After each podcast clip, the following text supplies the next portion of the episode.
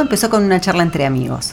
Era el 3 de abril de 1905 y estaban reunidos en torno a un banco de la Plaza Solís, a metros del riachuelo, en el barrio de La Boca. Esteban Baglietto, Alfredo Scarpati, Santiago Sana y los hermanos Teodoro y Juan Antonio Farenga no soñaron con poco. Ese día fundaron un club, Boca Juniors. Pasaron cinco años hasta que un barco sueco amarrado en el puerto le dio los colores al cuadro, el azul y amarillo, que no tardó imprimirse en todo el barrio, en la ciudad, a lo largo y ancho del país.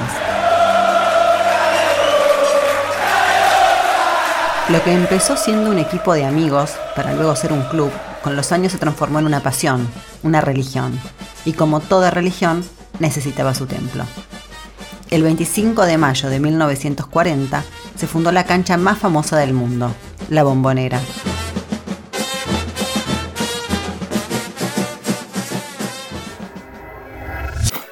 Soy Gisela Marciota. Acompáñame por Buenos Aires en este podcast de Gente en Movimiento.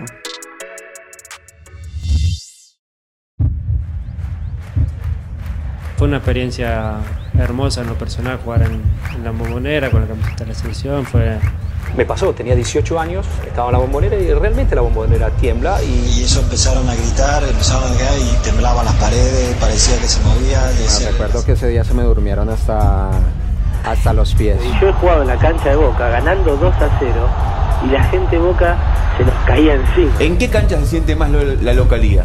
¿En qué cancha se siente Boca. más? Boca. Gracias a, a este templo del fútbol que es la bombonera muchos caudillos se cagaron en esta cancha. En esta edición de los podcasts de Gente en Movimiento, debo confesar que no puedo ser objetiva. No hay mejor plan para un domingo que ir a la bombonera a ver el mejor equipo del mundo y después a comer pizza guerrín. ¿Cómo llegó este estadio a ser la cancha de fútbol más amada y más temida al mismo tiempo? Como ocurre con todas las historias, la de la bombonera también tuvo su prehistoria. En los primeros años del siglo XX existían en Argentina unos 350 clubes de fútbol, de los cuales muy pocos tenían cancha propia. Era el caso de Boca, que en un principio utilizó el espacio en donde jugaba el Club Independencia Sud.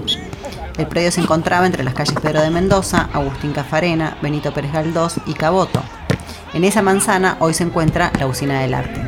Al inscribirse en los torneos oficiales de la Argentine Football Association, actual AFA, Boca tuvo que mudarse al terreno lindante de las carbonerías Wilson e Hijos, de donde fue desalojado en 1912.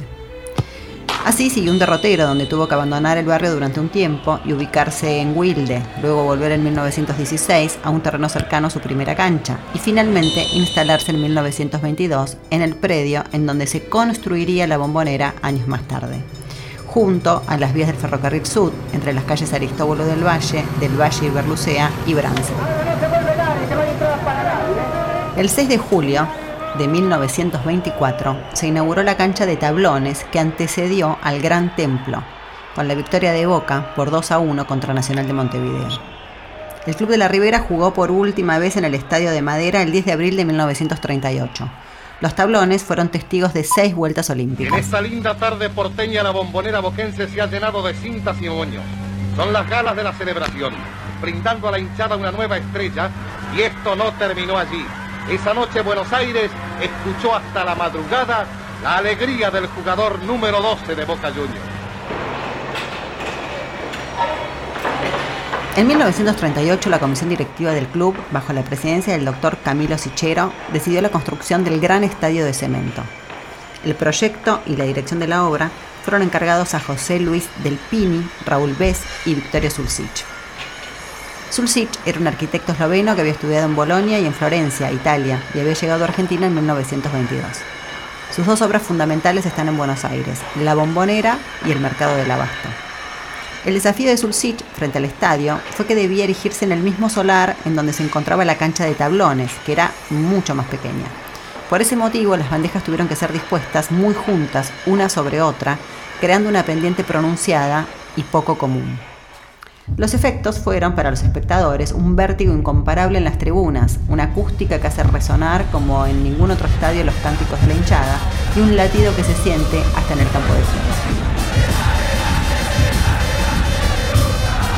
Si hay un loco que hace una cancha de, de 100.000, de 150, pero que la cancha se mueva igual, que lo haga. Hay que ver quién es capaz de conseguir hacer una cancha que entre 100.000 personas, 150.000 personas y que cuando se ponen a cantar la cancha se mueva. Es el único estadio que se mueve. Parece. Ustedes pueden creer que es mentira, pero vos te quedas quieto ahí cuando empiezan a saltar y la cancha se mueve. Y no es normal, no pasa en ningún lugar. Tuve la suerte de jugar en todos los estadios, no pasan, no pasa en ningún lugar. Es el único estadio que se mueve. Vos podés estar jugando, nosotros podíamos estar jugando mal, había un corne y vos sabías que venía un gol cuando se ponían a cantar. Es una cosa rara. La selección tiene que jugar de local acá.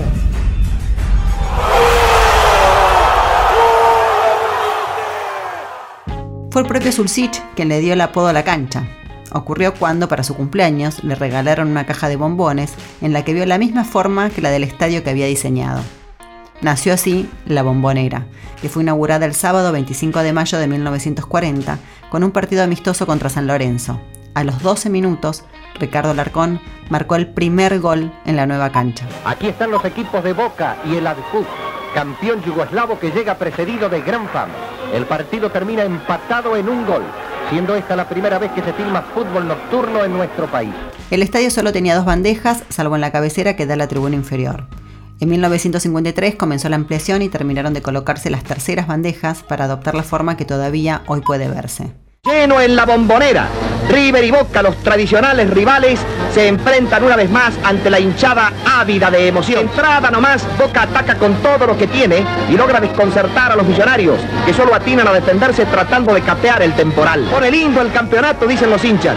El próximo domingo habrá que alquilar balcones. En 1996 se produjo la última gran reforma con la creación de los palcos VIP. El 20 de abril de 1986, la bombonera recibió por primera vez un nombre oficial, Camilo Sichero, en honor al presidente que comenzó las obras.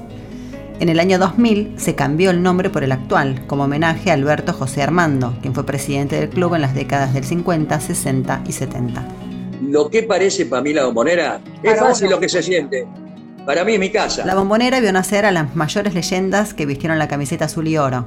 Uno de ellos fue el hombre que escuchábamos, Ángel Clemente Rojas, conocido como Rojitas. Clásico de clásicos. Boca Juniors con la incorporación de tres pichones, Ené, Ratini y Rodríguez, sale a disputar el gran partido contra su eterno rival, River Plate. Yo jugué 28 superclásicos oficiales de AFA, de los cuales gané 12. Algunos años antes había debutado Antonio Ratín, jugador formado en el club y que jugó toda su carrera en la Ribera. También jugaron bajo el incondicional aliento de la 12 Roberto Mouso, Alberto El Beto Márcico, Hugo El Loco Gatti y uno de los íconos de la hinchada, Blas Junior. Yo puse dentro de esta cancha el corazón cuando jugaba y eso me lo reconocen día a día. El 22 de febrero de 1981 debutó en la bombonera con la camiseta de Boca Diego Armando Maradona.